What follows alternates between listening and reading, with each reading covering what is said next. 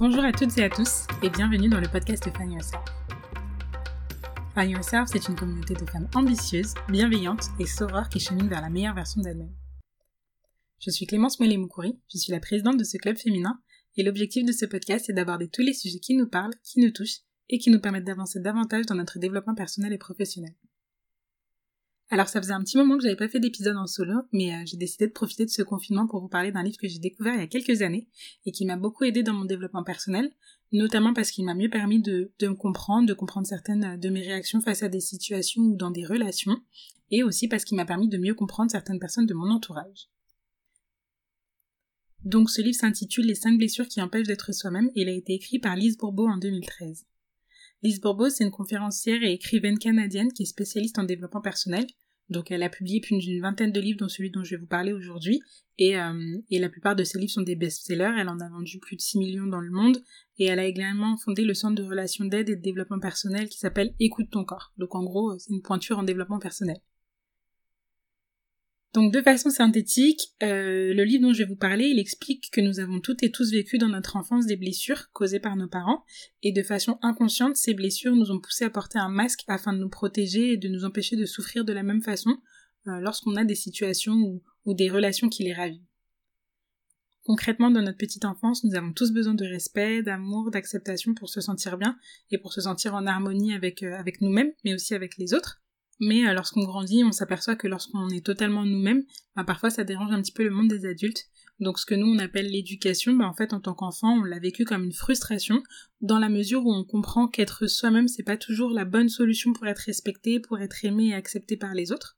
Et finalement, notre enfant intérieur, il en déduit qu'il n'y a pas d'amour inconditionnel et qu'il faut s'adapter à son environnement pour être accepté, valorisé et aimé. Donc globalement, Lise Bourbeau, elle a observé que la majorité des enfants passent par euh, quatre étapes. Donc la première étape, c'est l'enfant où euh, c'est l'étape pardon où l'enfant est totalement joyeux, euh, il est il a il connaît la joie d'être lui-même. La deuxième étape, c'est l'étape où il connaît la douleur de ne pas pouvoir euh, être lui-même, de ne pas avoir le droit d'être lui-même, donc il est un peu frustré, bridé. La troisième étape, c'est la période où il se, il fait des crises de colère et il se révolte en fait contre cette privation de, de liberté d'être lui-même. Et la quatrième étape, c'est le moment où en fait l'enfant se résigne et il finit par euh, se créer un masque pour se protéger de son, de son environnement et réduire la douleur. Donc ce masque, c'est une forme de nouveau comportement qu'on adopte pour se protéger de la souffrance vécue lors de la deuxième étape, comme je l'ai expliqué, et on se conforme à ce qu'on pense devoir être ou faire pour plaire aux autres. Le problème, c'est que ce mécanisme de défense, il ne s'aligne pas avec la nature profonde de l'individu, ni avec ses valeurs et ses aspirations profondes. Donc c'est en ce sens qui nous empêche d'être nous-mêmes, puisque lorsqu'on porte un masque, en fait, on est en réaction à ce qui se passe dans notre vie. Et le fait d'être en réaction, ça signifie de pas être centré, de pas être euh, en mesure d'accueillir les choses sans chercher à les maîtriser, à les contrôler euh, ou à les fuir, et donc de ne pas être authentique et de vivre euh, les choses pleinement comme on le devrait. Dans cet épisode de podcast, donc je propose d'exposer les points essentiels de ce best-seller, et notamment les blessures dont il est question, et je vous invite de toute façon à le lire pour en capter toutes les nuances et subtilités, notamment parce qu'il y a aussi une dimension où, l'autrice explique euh, les conséquences des blessures sur la façon de s'alimenter, sur la façon de communiquer, sur les maladies qu'on peut développer, euh, et elle donne aussi davantage d'explications sur la dimension euh, spirituelle que je vais aborder rapidement. Sans plus attendre, allons-y. Donc pour commencer, il faut noter que Lise Bourbeau, dans ce livre, elle intègre une dimension spirituelle à ses études et à ses observations, donc elle qualifie de Dieu l'être supérieur qui est en chacune et chacun d'entre nous, donc en gros, bah, Dieu, c'est ton être supérieur, c'est ton âme. Et elle part du principe qu'avant de se réincarner, nos âmes choisissent avant même notre naissance les blessures à guérir en se réincarnant, et donc elle sélectionne des corps, des environnements et des familles pour nous donner l'opportunité de guérir nos blessures. Et tant que les blessures ne sont pas guéries, bah, on est à même de revivre inlassablement le même type d'expérience douloureuse, voire de vie douloureuse et de relations douloureuses. D'où l'importance de comprendre l'origine de la blessure pour pouvoir l'accepter pleinement et ensuite pouvoir enfin bah, s'en débarrasser et avancer. Elle fait également un lien entre euh, le corps et la blessure, puisqu'elle explique que le corps en fait est un reflet, un témoin de la blessure dont, euh, dont on a souffert, de par la forme qu'il prend. Alors ces blessures, elles sont au nombre de cinq, comme l'indique le titre, donc il y a la trahison, le rejet, l'abandon, l'humiliation et l'injustice. Donc les citer dans cet ordre-là permet de, composer l'acrostiche trahi, qui est un moyen mémotechnique en fait pour s'en souvenir facilement. Mais euh, selon les observations de Lise Bourbeau, au cours d'une vie, les blessures arrivent dans l'ordre suivant, donc le rejet, l'abandon, l'humiliation, la trahison, puis l'injustice. Et donc c'est dans cet ordre-là que je vais vous présenter les cinq blessures et donc les cinq masques qui en découlent. Dans un premier temps, je vais donc vous présenter la blessure du rejet. Donc la personne qui a principalement souffert du rejet dans son enfance, elle adopte le masque du fuyant. Donc la blessure du rejet, c'est la blessure qui est la plus profonde, la plus ancrée, car elle apparaît dès la conception jusqu'à un an de vie. C'est une, blessure qui peut être vécue dans la vie intra-utérine, donc avant même la naissance selon Lise Bourbeau, notamment dans le cas d'un enfant qui serait euh, non désiré ou qui ne serait pas du sexe désiré, par exemple. Et euh, généralement, l'individu qui adopte ce masque de fuyante ou, ou fuyant a subi du rejet de la part du parent du même sexe, et de façon générale, il va se sentir rejeté par les personnes du même sexe en grandissant, et avoir peur de rejeter des personnes du sexe opposé. Alors pour préciser un petit peu, euh, rejeter c'est différent d'abandonner. Rejeter quelqu'un, c'est le repousser, c'est ne pas en vouloir dans sa vie et l'éliminer de son entourage. Dans ce livre, Lise Bourbeau, elle dit que le parent du même sexe a pour rôle de nous apprendre à nous aimer et à donner de l'amour. C'est un parent qui doit inculquer la notion d'amour et d'acceptation de soi et qui, euh, d'une façon ou d'une autre, bah, n'y parvient pas. Et en résulte donc le sentiment, euh, pour le fuyant ou la fuyante, de pas avoir de valeur, d'être nul. Au niveau du physique, le fuyant, il développe un corps qui ne veut pas prendre trop de place, donc c'est un corps qui est plutôt étroit, plutôt mince, euh, un peu comme pour se fondre rapidement dans la masse et y disparaître.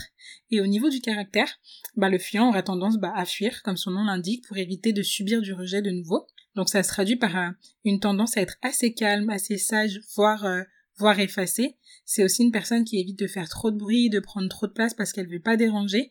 Euh, elle part souvent dans sa bulle, dans ses pensées, et elle a tendance à chercher la solitude pour justement que l'attention ne soit pas portée sur elle.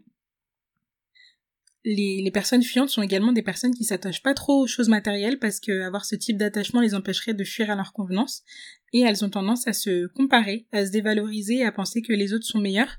Du coup, ça les pousse à avoir une forte tendance au perfectionnisme.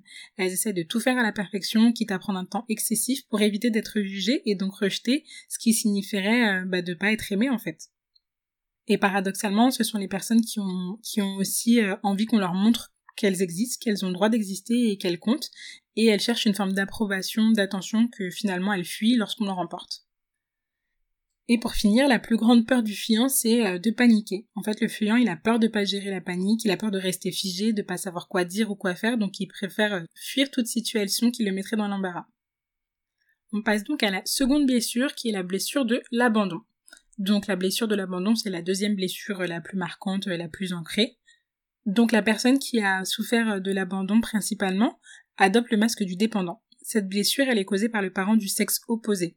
Donc c'est une blessure qui arrive généralement entre un an et trois ans lorsque l'enfant n'a pas été assez ou ne s'est pas senti assez nourri par son parent du sexe opposé sur le plan affectif. Donc euh, la notion d'abandon, elle est à, distinguer de la notion du rejet, puisqu'abandonner quelqu'un, c'est le délaisser, le quitter, s'en éloigner. Donc au niveau du corps, Lise Bourbeau, elle définit le corps des dépendants comme plutôt mince et long, qui manque un petit peu de tonus, donc ce sont des corps qui ont tendance à s'affaisser, comme pour traduire bah, justement le besoin de soutien euh, euh, qui découle de leur dépendance en fait. Et au niveau du caractère, les dépendants ils ont besoin bah, de soutien de, de, la part des autres. Donc comme ils se sont sentis délaissés dans leur enfance, ils cherchent à attirer l'attention, à se prouver qu'ils sont assez importants pour leur entourage et euh, ils ont besoin de savoir qu'ils peuvent compter sur quelqu'un parce que ça signifie avoir de l'importance pour quelqu'un. Ce besoin d'attention, il se traduit également par le fait que le dépendant, il a du mal à se motiver seul pour faire des activités euh, sportives, par exemple. Il a du mal à prendre des décisions par lui-même, donc il a tendance à demander fréquemment des conseils ou encore l'opinion ou l'approbation des autres. Et il fait ça d'une part parce qu'il se sent euh, pas capable de faire les choses seul, mais d'autre part et surtout parce que plus que le conseil en lui-même, c'est le besoin de soutien et d'intérêt pour sa personne qu'il recherche. Et c'est ce qui fait qu'il écoute pas forcément les conseils qui lui sont donnés, et c'est aussi ce qui explique que ce sont bah, les personnes qui ont le plus tendance à se victimiser ou à se positionner dans des, dans des relations où ils prennent le rôle du sauveur. D'autre part, le dépendant, il a aussi tendance à être fusionnel, à s'impliquer énormément dans ses relations et à attendre beaucoup des autres. C'est une éponge émotionnelle il se sent responsable des émotions, du bonheur et du malheur des autres et donc il se laisse facilement, euh, envahir. C'est ce qui fait aussi qu'il est euh, bah, assez endurant dans les situations euh, difficiles et notamment dans les relations parce qu'il supporte plus longtemps le mal-être. C'est typiquement la personne qui préfère être mal accompagnée que seule et ou qui va fermer les yeux sur ses problèmes parce que elle a peur d'être abandonnée, livrée à elle-même et d'avoir à gérer sa solitude. Donc vous l'aurez compris, bah, la plus grande peur du dépendant, c'est la solitude. Paradoxalement, il clame bah, vouloir être indépendant et vouloir euh, ne pas vouloir entraver cette indépendance plutôt, parce qu'il pense comme ça qu'il va cacher justement sa dépendance aux autres. Les dépendants, ils ont aussi peur de, l'autorité parce que pour eux, l'autorité est synonyme de froideur et d'indifférence. Et une personne qui est froide et indifférente bah, ne, sera pas à même de leur apporter euh, le soutien qu'ils attendent. Donc, ils vont essayer de combler ça avec une attitude chaleureuse avec les autres pour bah, justement attirer l'attention et la chaleur des personnes en face. On passe maintenant à la troisième blessure, qui est la blessure d'humiliation. Donc l'individu qui souffre d'humiliation porte le masque de masochiste. Donc cette blessure, c'est une blessure qui arrive entre les 1 an et les 3 ans et elle est souvent causée par le parent qui s'est occupé le plus souvent du développement physique de l'enfant. Donc euh, c'est possible d'avoir à le gérer avec les deux parents, que ce soit du même sexe ou du sexe opposé. Donc se sentir humilié, c'est le fait de se sentir rabaissé, vexé ou dégradé.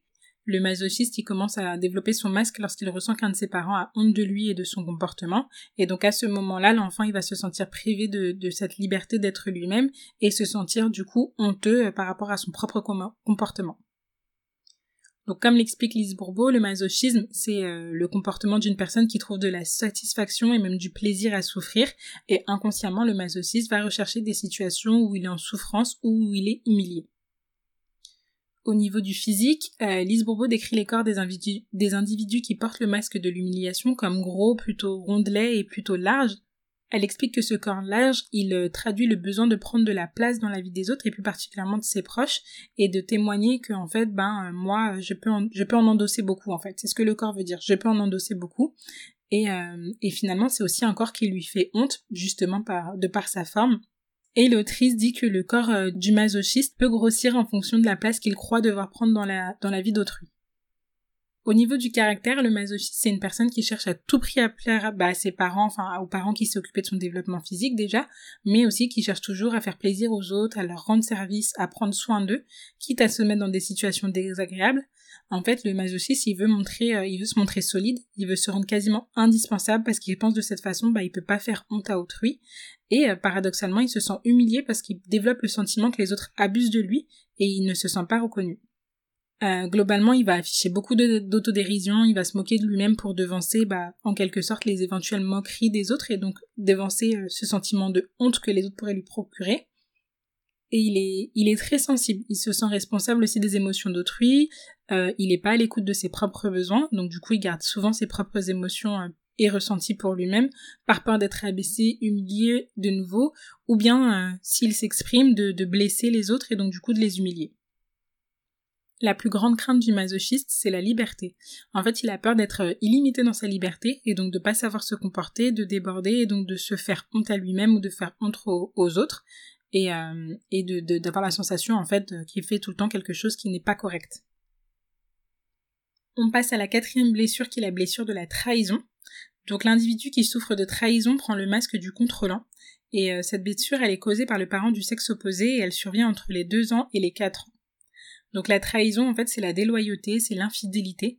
La personne qui souffre de trahison estime que son parent du sexe opposé, qu'il a beaucoup idéalisé, euh, bah, n'a pas été fidèle, n'a pas été loyal vis-à-vis de son engagement et donc il a trahi sa confiance.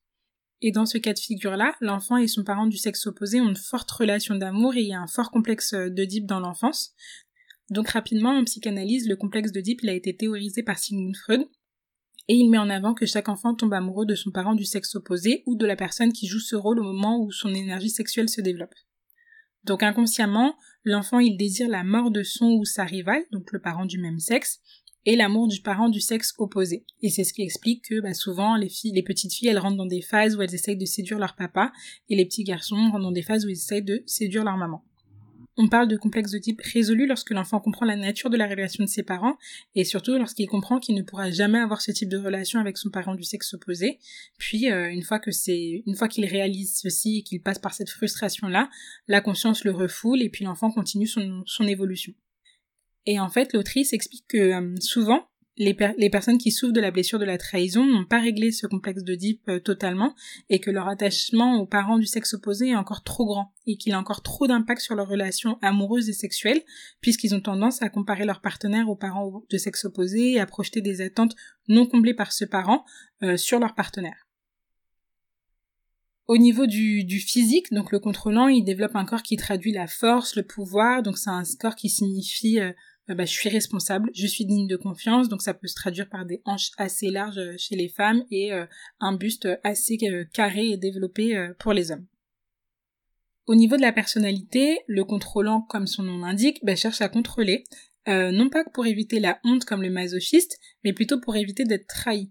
En fait, il fait en sorte de bien respecter ses engagements, d'être fidèle et loyal, et d'être responsable, et il s'assure euh, par la même occasion que les autres en fassent de même pour qu'ils puissent leur faire confiance. Donc les contrôlants, ils ont besoin de se sentir spéciaux, de se sentir importants et d'être considérés comme des personnes qui sont responsables, dignes de confiance, travailleuses et fortes surtout. Donc euh, ce sont des personnes qui sont séductrices, avec euh, une forte personnalité. Elles ne se laissent pas marcher sur les pieds et en fait elles veulent toujours avoir l'air un peu invincibles. Ce sont des personnes qui sont vives d'esprit et qui comprennent vite, ou du moins qui essayent de tout comprendre vite. Résultat, bah, elles manquent euh, souvent de patience, elles manquent aussi de tolérance et de lâcher prise. Et généralement, les contrôlants, ils se sentent bah, un petit peu plus forts que les autres et plus capables que les autres. Et c'est pour ça qu'ils ont une propension euh, à s'immiscer dans, dans la vie des autres, en fait. Ils essaient de régler les problèmes euh, des autres et d'organiser la vie des autres pour se sentir plus forts, donc se sentir valorisés, mais aussi pour pouvoir anticiper et contrôler ce que les autres font, comment ils le font et quand ils le font. Du coup, bah, ce sont souvent des personnes qui ont des âmes de chef, qui aiment être dans des positions où ils dirigent, etc. Et, euh, et eux ne voient pas du tout leur volonté de contrôler comme une volonté euh, de contrôler, mais plutôt comme une volonté d'aider. Et ils usent souvent de la manipulation ou du mensonge pour arriver à leur un autre trait marquant chez les contrôlants, c'est le fait qu'ils soient très exigeants envers eux-mêmes et aussi très exigeants envers les autres. Donc ils projettent beaucoup d'attentes aussi bien sur eux-mêmes que sur les autres. Euh, et ils ne supportent pas les personnes qui font preuve de, de lâcheté, qui manquent de courage, parce qu'en fait ils le voient comme une trahison. Ce sont aussi des personnes euh, qui ont du mal à vivre dans l'instant présent, puisque comme on l'a dit, en fait, elles ont besoin de, de, tout contrôler, de tout prévoir, de tout anticiper, même dans le futur. Elles ont besoin de s'assurer que les gens respectent leurs engagements parce que pour eux, l'idée d'être trahi est vraiment inacceptable. Et paradoxalement, ils ont beaucoup de mal à supporter bah, l'autorité. Ils n'aiment pas les démonstrations de force, ils n'aiment pas être surveillés et contrôlés. Et ils fuient du coup les situations où justement ils pourraient perdre le contrôle. Ce sont aussi des personnes qui sont très sensibles, mais ils masquent cette sensibilité parce que pour eux, elle est synonyme de vulnérabilité et donc de faiblesse, et ils ne voudraient pas que les autres euh, utilisent cette vulnérabilité-là pour les trahir. Donc ils sont très méfiants, ils ont du mal à faire confiance, et, euh, et encore une fois, le paradoxe, c'est qu'ils ne supportent pas forcément qu'on ne leur fasse pas confiance. La plus grande peur du contrôlant, c'est le désengagement et autrement dit la dissociation. La dissociation, c'est le fait de se séparer et notamment le fait de séparer deux choses qui étaient unies. Donc euh, ils prennent l'engagement très au sérieux et c'est pour ça qu'ils en ont peur. Ils préfèrent ne pas s'engager du tout pour ne pas avoir à se désengager.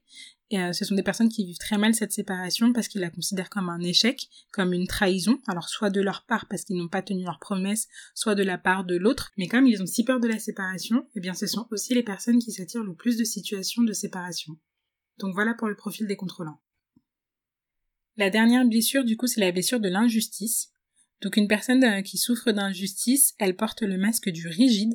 Donc euh, cette blessure, elle est causée par le parent du même sexe. C'est une blessure qui arrive entre les 4 ans et les 6 ans. Et euh, l'injustice, ça se traduit comme le non-respect du droit d'autrui. Donc étant enfant, le rigide ne s'est pas senti apprécié à sa juste valeur, il s'est pas senti, senti respecté, ou il croit ne pas avoir reçu ce qu'il méritait de la part de son parent du même sexe. Donc il a perçu de la froideur de la part de ce parent-là, euh, ou encore de la sévérité, de l'indifférence ou de l'intolérance, et ça l'a fait souffrir. Et il a eu euh, surtout le sentiment en fait d'avoir, euh, enfin qu'on l'apprécie pas pour ce qu'il était, mais plutôt pour ce qu'il faisait. Et donc il trimballe le sentiment qu'il ne peut pas être lui-même et qu'il doit toujours faire ou avoir des choses pour être pour être aimé. Donc au niveau du physique, les rigides ont un corps assez harmonieux, plutôt bien proportionné. Ce sont des personnes qui, euh, qui font attention à ne pas grossir surtout. Ce sont des personnes qui sont très dures avec leur corps parce qu'elles ne prennent pas le temps de l'écouter et qui ont la faculté d'occulter la douleur parce qu'en fait elles veulent dicter à leur corps ce qu'il doit ressentir et surtout ce qu'il doit bloquer. Au niveau de la personnalité, les rigides ils accordent beaucoup d'importance au mérite et au travail. Ce sont des personnes qui sont très optimistes voire trop et très exigeantes aussi envers elles-mêmes. Euh, elles s'en demandent beaucoup, elles vont s'imposer des tâches, se surcharger et se créer des contraintes outre mesure. Par ce biais, elles ont l'impression d'être euh, d'être performantes et généralement comme elles le sont, eh bien on leur confie aussi toujours plus. C'est un profil qui demande très rarement de l'aide et qui cherche toujours à se débrouiller tout seul, à trouver des solutions rapidement et euh, ce sont des personnes pour lesquelles il est difficile de rien faire, de se détendre sans se sentir coupable. Du coup, ce sont des personnes qui sont aussi très souvent soumises au stress. Euh, malgré ça, elles ont une grande capacité à se contrôler. Et là où les contrôlants cherchent à contrôler les autres, bah, eux, les, les veulent se contrôler eux-mêmes. Ce sont des personnes qui ont du mal à, à reconnaître et à respecter leurs propres limites. À ce propos, Lise Bourbeau précise bien qu'une personne rigide est à différencier d'une personne disciplinée. Donc elle dit, je cite, Une personne rigide oublie son besoin de départ pour s'accrocher plutôt aux moyens pour arriver à combler ce besoin. Une personne disciplinée trouve un moyen pour arriver à son besoin, mais ne perdra pas de vue ce besoin. Donc voilà, ce sont des gens qui font des choses pour les faire et qui se demandent très peu souvent pourquoi ils les font et, euh, euh, où est leur intérêt en fait à faire, euh, à faire ce qu'elles entreprennent. Les rigides, ce sont aussi des personnes qui cherchent la justesse et la justice partout. C'est ce qui les pousse à être aussi perfectionnistes. Donc, quand elles se disent que en faisant les choses à la perfection, bah, elles sont justes. Elles veulent toujours s'assurer que qu'elles sont dignes de ce qu'elles reçoivent. Il faut vraiment qu'elles se soient donné du mal pour obtenir une récompense parce qu'elles veulent pas du tout, elles ne veulent pas du tout qu'on attribue leur récompense à de la chance. Euh, être chanceux, ça voudrait dire être injuste, et donc être injuste, ça voudrait dire être redevable. C'est une position que les, les, les rigides n'aiment pas non plus. Et euh, ce sont aussi des personnes qui, euh, qui finalement supportent moins bien d'être favorisées que d'être défavorisées. Dans tous les cas, c'est vécu comme une injustice, mais l'injustice est plus grande quand ils ont l'impression d'être favorisés, parce qu'ils ont l'impression d'être redevables une fois de plus. Donc ce sont souvent des personnes qui sont tournées euh, vers les autres. Les rigides, aiment aussi que leur entourage soit toujours au courant de, ce qu'ils font, parce qu'inconsciemment, ils attendent une récompense, et que, que la récompense, quand elle sera donnée, sera juste et méritée. Euh, ils ont tendance aussi à beaucoup se comparer, surtout à des personnes qu'elles considèrent comme plus parfaites euh, qu'elles-mêmes. Euh, lorsqu'ils se comparent, bah, le rigide, il peut être envieux parce qu'il estime injuste que quelqu'un d'autre ait plus que lui. Et paradoxalement, il peut soupçonner les autres d'être envieux de lui parce qu'il possède plus qu'eux. Souvent, le rigide, il vit aussi de la colère, surtout envers lui-même. Il se blâme pour ce qu'il fait ou ce qu'il ne fait pas, et il se blâme pour ne pas avoir vu juste ou pris la bonne décision. Forcément, les, les, rigides, ce sont aussi des personnes qui accordent beaucoup d'importance à la notion de bien, de mal, de correct, de pas correct. Elles valorisent beaucoup les notions d'honneur et d'intégrité. Et là encore, le rigide est une personne qui est très sensible, mais elle se forge euh, le masque de la rigidité pour se couper en fait de ses émotions, se couper de ce qu'elle ressent, parce que pour elle, c'est aussi un signe de, vulnérabilité. Et finalement, la plus grande peur des personnes rigides, c'est la froideur. Donc en fait, ils ont besoin de se montrer chaleureux pour éviter que cette froideur euh, bah, se, ne transparaisse et, euh, et du coup, ils ont beaucoup de mal à accepter la froideur de la part des autres. Parce que cette froideur de la part des autres, ça les pousse à se remettre en question et à se demander perpétuellement bah, qu'est-ce qu'ils ont pu faire ou dire pour mériter une telle attitude. Les rigides sont aussi des personnes qui craignent beaucoup de se tromper, que ce soit dans une tâche qu'on leur attribue ou dans, le choix de leur partenaire. Résultat, ils se trouvent dans des situations où ils doivent faire des choix et ils, paniquent parce que bah, justement ils ont peur de se tromper et, ils se questionnent constamment sur, euh, euh, si oui ou non les choix qu'ils ont pris sont les plus justes. Voilà, je vous ai donc présenté les cinq masques qui correspondent aux cinq blessures qui nous empêchent d'être nous-mêmes. Donc lorsqu'on regarde les deux premières blessures, comme je disais, donc le rejet et l'abandon, elles touchent directement l'être, le fait d'être soi, tandis que les blessures de trahison, d'injustice, d'humiliation touchent davantage le fait d'avoir et de faire. Donc souvent les blessures dont nous souffrons sont des blessures dont nos parents eux-mêmes ont souffert et qui n'ont pas réussi à penser. Euh, donc du coup il y a un phénomène de, transmission, un phénomène de reproduction qui va qui va de pair avec le fait de se dire que bah, chaque âme va choisir un environnement et une famille qui va lui permettre de guérir ces blessures-là. Et euh, il est aussi possible de se reconnaître dans toutes les blessures, d'autant plus qu'il y a une forme de lien entre les blessures. Par exemple, la personne qui a souffert de trahison a très probablement souffert de l'abandon aussi, et la personne qui a souffert de l'abandon a probablement souffert du rejet. Donc voilà, c'est fréquent de souffrir de toutes ces blessures-là, mais il y en a forcément une qui prédomine sur les autres et qui est donc plus douloureuse que les autres. Et plus la blessure est profonde, plus le masque il est développé. Donc avant de passer à une, conclusion et d'évoquer les solutions qui permettent de guérir ces blessures, je vais exposer les limites que moi j'ai pu trouver euh, dans ce livre. Donc, euh, donc notamment la première limite, c'est que le livre ne dit pas explicitement comment euh, régler et comment guérir chacune des blessures. Donc on reste un petit peu sur sa fin. Donc bon bah vous l'aurez compris que ces blessures elles peuvent se régler en partie grâce à la communication et notamment grâce à une communication ouverte, bienveillante et transparente avec ses parents mais euh, dans le cas où la communication avec les parents n'est plus possible, pour des raisons diverses et variées, comme par exemple bah, un parent qui est décédé, ou bien euh, un parent qui n'est pas du tout apte à communiquer, bah, que fait-on? Et euh, d'autre part, je, pour ma part, donc euh, comme je vous disais, Lise Bourbeau établit un lien entre le corps et les blessures. Et bien que je remette pas du tout en cause ses études et ses observations, je reste un petit peu sceptique quant à la traduction des blessures sur le corps euh, et la morphologie, puisque bah, le corps il évolue.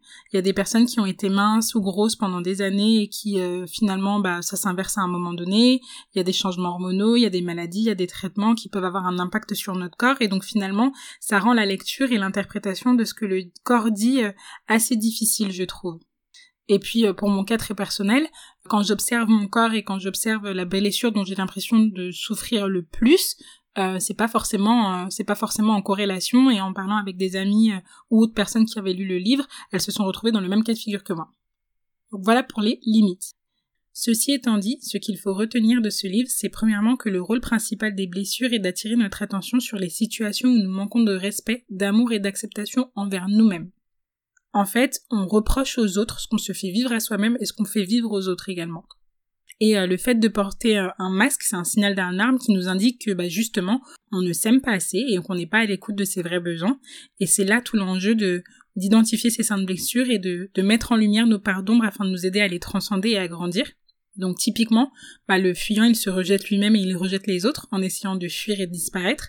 Le dépendant, il n'est pas là pour lui-même et il abandonne aussi les autres quand il a l'impression de plus pouvoir gérer l'intensité de leur relation. Le masochiste, il a honte de lui-même et il humilie aussi les autres en leur faisant croire qu'ils ne peuvent pas se passer de lui.